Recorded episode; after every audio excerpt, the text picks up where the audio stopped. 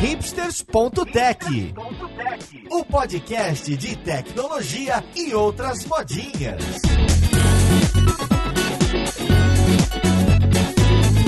Olá, caríssimo ouvinte, seja bem-vindo a mais um episódio do seu podcast favorito. Esse é o hipsters.tech, eu sou o Paulo Silveira e hoje a gente vai conversar de um assunto que eu gosto bastante de falar. A gente vai falar de inovação e modelos de negócio. Claro, vai ter startup, vai ter corporações por aí também. Então, vamos lá, podcast, ver onde que a gente está aqui hoje para conversar sobre esses assuntos. Música